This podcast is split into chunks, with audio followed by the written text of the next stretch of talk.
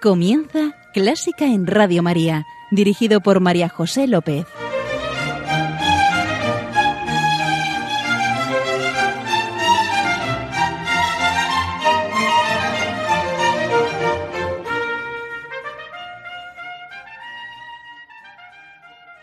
Bienvenidísimos a Clásica en Radio María, la música divina. Encomiendo una vez más este programa a la Virgen y va por ti, señora.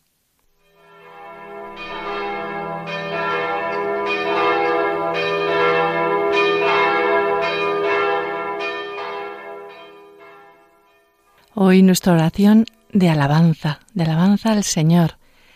Ya verás, la soprano, desde la certeza, la experiencia del amor de Dios, nos invita de una forma serena, dulce, a lo más natural, a alabar al Señor.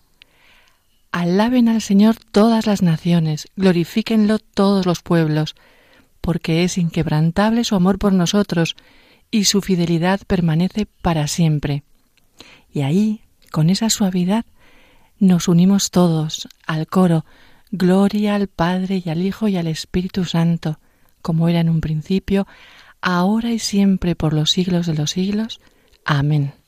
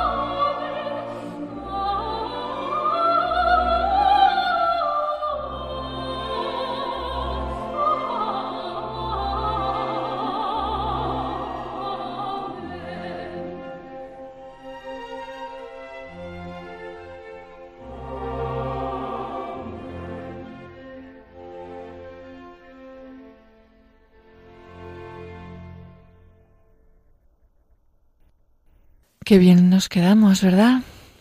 Y ese final, ese amén que sube al cielo y refrenda todo. Mm. Era Laudate Dominum, uno de los salmos, el 117, de vísperas para funeral solemne de confesor, de Mozart, interpretado por The Sixteen y Ellen Manahan Thomas.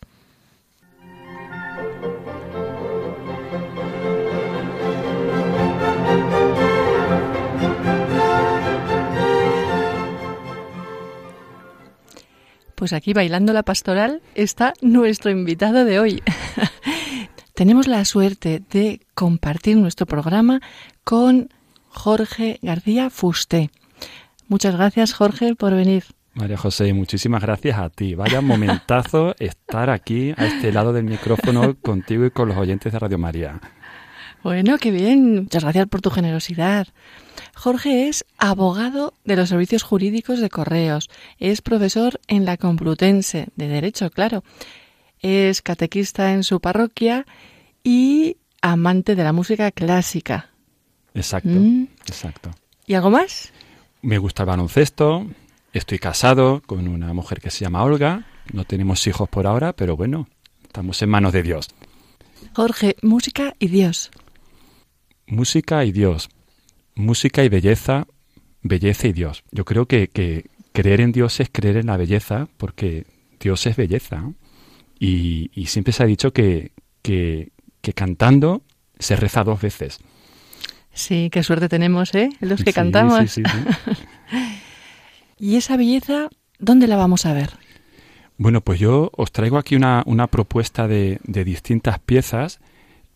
Todas son mamadas desde mi infancia hasta aquí mi infancia, mi adolescencia, mi juventud y ahora mi madurez, y tienen distintos tonos, ¿no? Algunas son religiosas, otras son profanas, pero todas para mí son bellísimas, bellísimas, bellísimas. Y bueno, y espero que gusten. ¿Por dónde vamos a empezar? Pues yo te propongo empezar eh, con un plato fuerte, con la Pasión según San Mateo de Johann Sebastian Bach, eh, que bueno, tú sabes muchísimo mejor que yo que es una obra extensísima, ¿no? Yo te, sugiero empezar con, la primera parte, el primer movimiento, el inicio propiamente dicho de la obra. ¿Y, por qué la traes? Porque eh, es una obra eh, que a mí me hace sentirme pequeñísimo. Eh, cuando, cuando llega la Semana Santa, por ejemplo, y estamos en Viernes Santo o Jueves Santo o el sábado, siempre me gusta escucharla por lo menos una vez en esas fechas, y me hace sentir pequeñísimo, pequeñísimo, pequeñísimo al lado de, de, este señor, ¿no? de Johann Sebastian Bach, que, y que pone en música y en letra algo tan tremendo como es la, muerte de Jesucristo. Un primer coral que, uff, menuda entrada. Sí, mm. sí, sí, sí, es impactante. Sí, y la letra dice, venid, hijas, llorad conmigo. Mirad, ¿a quién? Al esposo, miradlo. ¿Cómo? Como un cordero Oh divino Cordero inocente, sacrificado en el madero de la cruz, mirad, ¿qué? Mirad su paciencia. Siempre fuiste paciente por mucho que te maltrataran. Mirad, ¿a dónde? A nuestros pecados. Tú has cargado con todos los pecados, ya que si no, caeríamos en la desesperación. Ten piedad de nosotros, oh Jesús. Mm, y la letra, ya veréis cómo lo refleja la música. La entrada de la música, que empieza primero solo la música antes de que entre el coro, eh, a mí me deja clavado en el suelo, literalmente. y luego al cabo de los segundos ya entra el coro, ¿no? Y, aquello ya es una cosa impresionante. Pero la entrada para mí es, es tremenda. Vamos allá. Lo rezamos.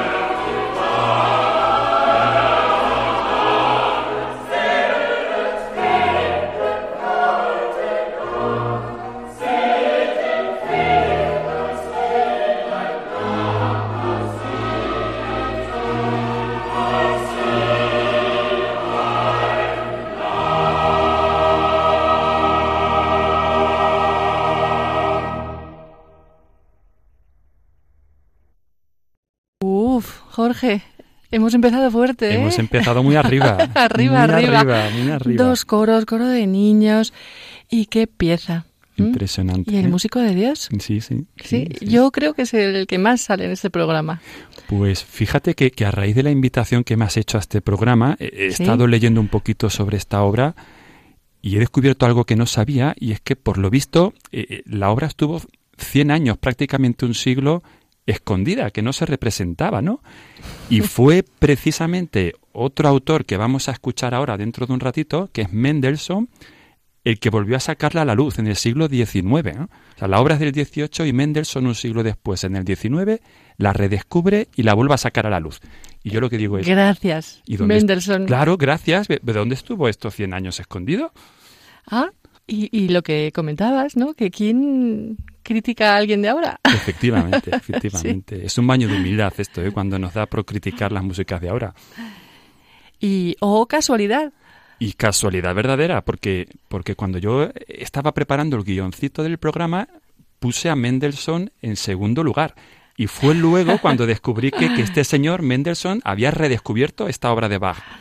Pues ya tenemos una ligazón. Ya tenemos un hilo conductor ahí. Sí, sí, sí, sí. Porque yo lo que te propongo escuchar a continuación es la Sinfonía número 4 de Mendelssohn, la italiana. Esta sinfonía, fíjate que, aunque se la conoce como la italiana, por- porque nació a raíz de un viaje de Mendelssohn a aquel país, a mí paradóji- paradójicamente me recuerda a otro país, que fue Perú. Eh, bueno, lo explicarás, ¿no? Porque... Lo explicaré. ¿Lo explico ahora o lo explico después de escuchar la música? Explica ahora. Resulta que cuando yo era joven y me llegó el momento de hacer el servicio militar, yo me declaré objetor de conciencia y por avatares de la vida me tocó hacer la prestación social sustitutoria en Perú, en Lima. Entonces, yo allí vivía solo en una habitacioncita y por las noches siempre me dormía escuchando música clásica en una emisora de allí, de Perú, de Lima. Y esta emisora, la última música que ponía siempre a las 12 de la noche como cierre de su emisión, era esta música de Mendelssohn. ¿Y ya sabías entonces que era la sinfonía? No, no tenía ni idea de qué música Ah. era. No tenía ni idea. Eso fue más adelante cuando volví a España. Mi madre, que fue la que me inició más en la música clásica, fue la que me descubrió que era la Sinfonía número 4 italiana de Mendelssohn. Espero que os guste tanto como a mí. Eh, te cuento una pequeña intimidad y es que el disco que te he traído, dentro hay un papelito que es un mensaje que me dejó mi madre cuando me lo regaló, que dice, de parte de Isabel, para cuando la mañana sea gris, y entre paréntesis, a mí me sirve. Oh, qué bueno. Mi madre ya murió, pero el cartelito sigue aquí, Pues yo creo que nos va a servir también. ¿Verdad? seguro.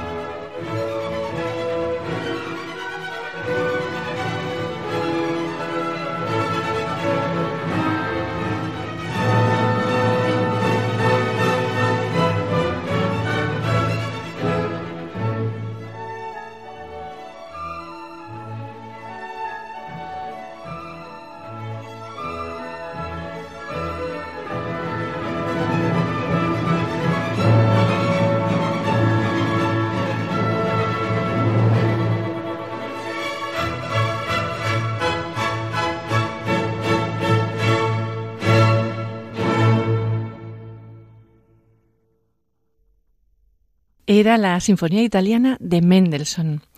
Sabes, Jorge, en una carta que escribió Mendelssohn desde Italia, en su el, tiempo que estuvo allí, dijo que me sentí como un joven príncipe. Y, y, sí, yo creo que eso se refleja, la alegría, la emoción, la invitación a la aventura, ¿verdad? Está ahí, en esa música es que se le nota, es que oyes esta música y te dan ganas de salir de la cama y, sonreír a la vida y ponerte a hacer cosas sin parar, porque es e, e irte a Italia. E irte a Italia. E irte a Italia. Tú sabes que este señor, eh, por lo visto, era un hombre tan feliz, pero tan feliz que es que ya echaba para atrás de lo feliz que era. y, y, eso se trasluce en su música, por lo menos en esta, desde luego. Sí. Bueno, yo ahora os voy a proponer a los oyentes y a ti escuchar una pequeña pieza que, que si la música de Mendelssohn es alegre, esta yo diría que es evocadora. Es una pieza que se llama En un mercado persa. ¿Tú la conoces? Sí, de Ketelbey. De Ketelbey, exactamente. ¿eh? Pues es una pieza del siglo XX eh, en donde este señor describe un viaje a Persia, concretamente a Bagdad, a un mercado de Bagdad. Y, en siete minutos este señor nos describe, a ver si los oyentes, nuestros oyentes son capaces de detectarlo. Nos describe... Sí, es, muy fácil, ya veréis. Sí, nos describe la llegada de los camellos. Los mercaderes, claro. Los, los mercaderes. Luego los mendigos, que estaban por ahí. Que cantan y piden. cantan. Luego el tono se vuelve romántico porque es la llegada de la princesa. Luego de repente la música empieza a saltar porque son los saltimbanquis. Y luego, claro, los encantadores de serpiente, que estando en Persia tenían que salir. De repente la cosa se pone más seria. Trompetas, trompetas, Y aparece el califa. Y ya la música empieza a ir un poquito marcha atrás y vuelven a aparecer los mendigos, la música romántica de la princesa y los camellos que se van retirando, retirando y acabamos con la princesa. A ver si os gusta.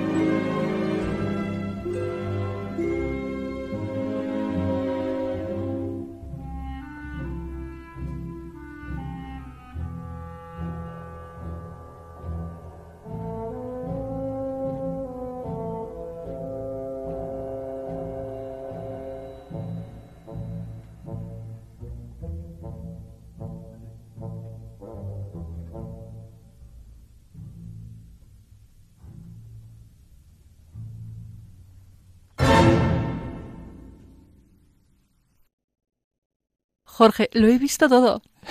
todo, qué colorido. Y además me he comprado unas sedas. Bueno, bueno, yo te he, visto, te he visto bailar mucho aquí en el estudio, ¿eh? ¿Cómo que en el estudio? Allí. hemos estado en Italia, hemos estado en Bagdad. ¿Y a dónde nos llevas ahora? Bueno, pues yo ahora os traigo un cambio de registro grande, porque eh, os voy a proponer escuchar no un clásico, sino un clasicón, que es el concierto para piano número 2 de Rasmaninov. Este concierto es conocidísimo, yo, creo, yo creo que, que todos los habremos escuchado alguna vez, pero yo quería proponerte, María José, hacer un pequeño experimento para, para contaros una, una a cosa. Ver, ¿dónde nos metes? A ver, a mí este concierto me gustó tanto que un día me compré eh, unos discos donde el concierto era interpretado por el propio compositor, por Rasmaninov. Mm. Eh, la música es del año, o sea, la interpretación es del año 1927. tiene su nieve, se escucha con la música de Ah, aquella claro, época. claro. Y cuando lo escuché por primera vez me, me- me quedé muy impactado porque esta es una música muy romántica, es muy pasional, es de escucharla Sí. muy despacio. ¿Y cuál fue mi sorpresa cuando puse este disco y vi que este señor, que por lo visto era un virtuoso increíble tocando el piano, lo tocaba rapidísimo?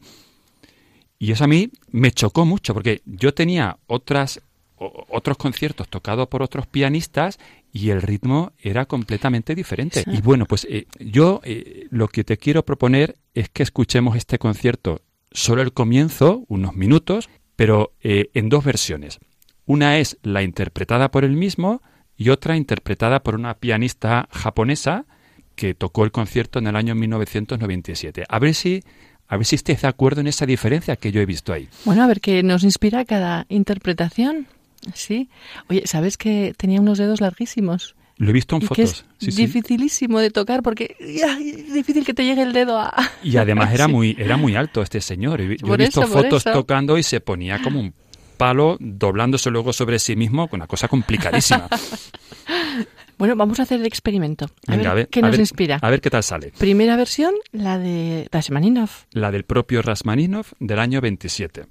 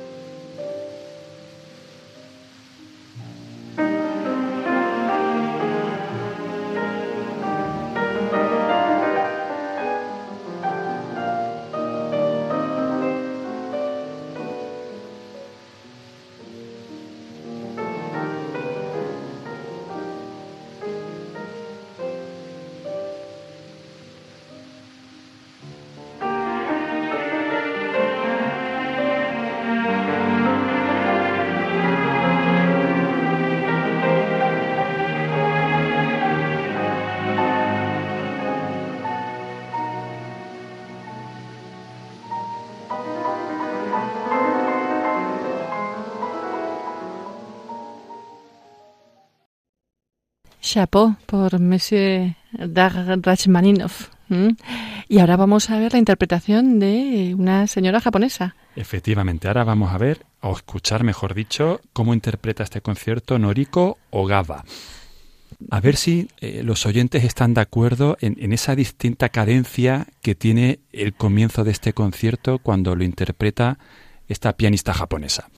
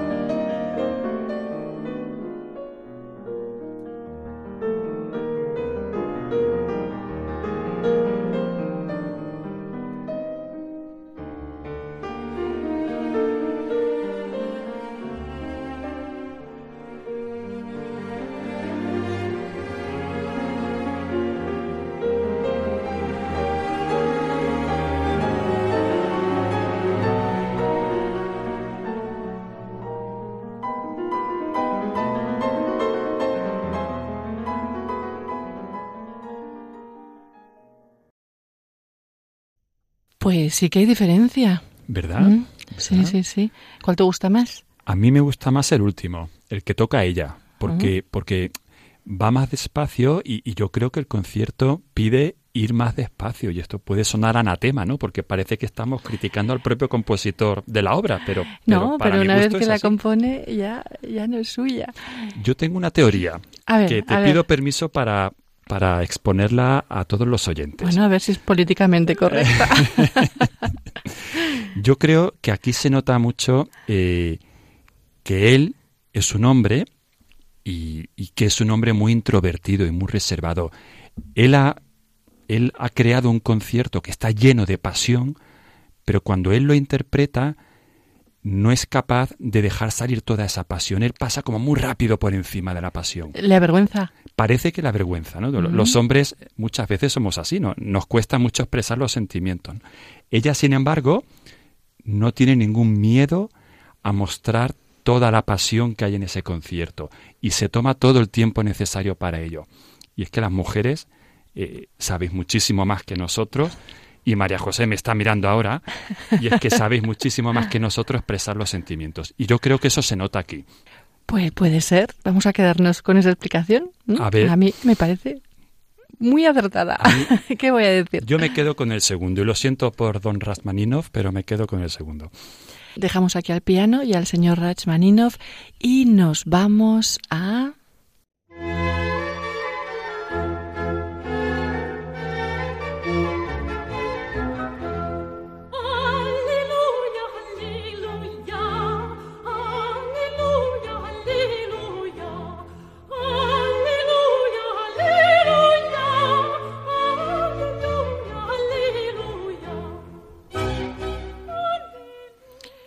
Sí, nos vamos a Gaudísimo. Dios es alegría. Y vamos a finalizar el programa con una pieza alegre, una más, que nos trae Jorge. Pues sí, la verdad es que es realmente alegre. Es una pieza que se llama, fíjate qué título, El buey sobre el tejado. Mande. el buey sobre el tejado, que es una escena como un poco surrealista, ¿no? Y tanto. Es de un autor que se llama Darius Milhaud y es una pieza que yo, con tu permiso, quisiera dedicar a dos familiares míos, mi tío Luis y mi prima Nuria, que fueron los que me descubrieron esta pieza. Y yo puse la misma cara que tú has puesto cuando he dicho el título. El buey sobre el tejado. Vamos a escucharla. Vamos ¿Mm? a ello, sí. A ver si nos sorprende. Ya verás qué alegre.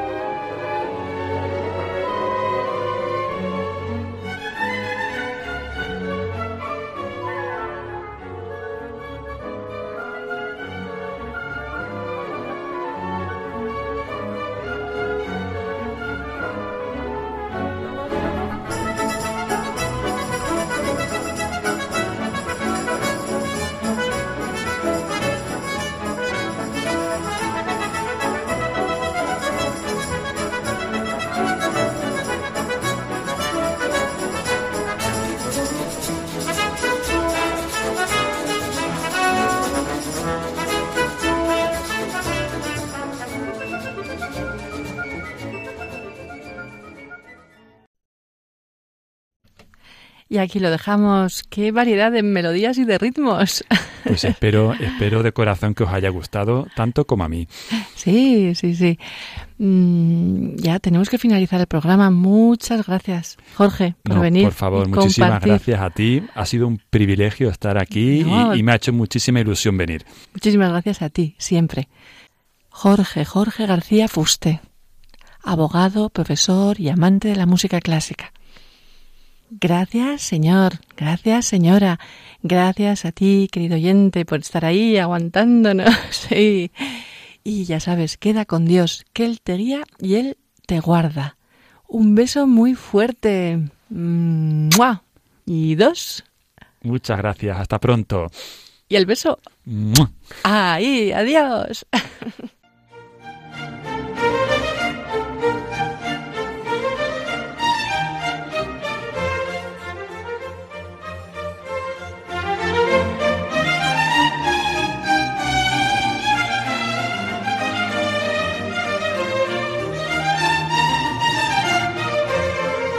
Han escuchado Clásica en Radio María, un programa dirigido por María José López.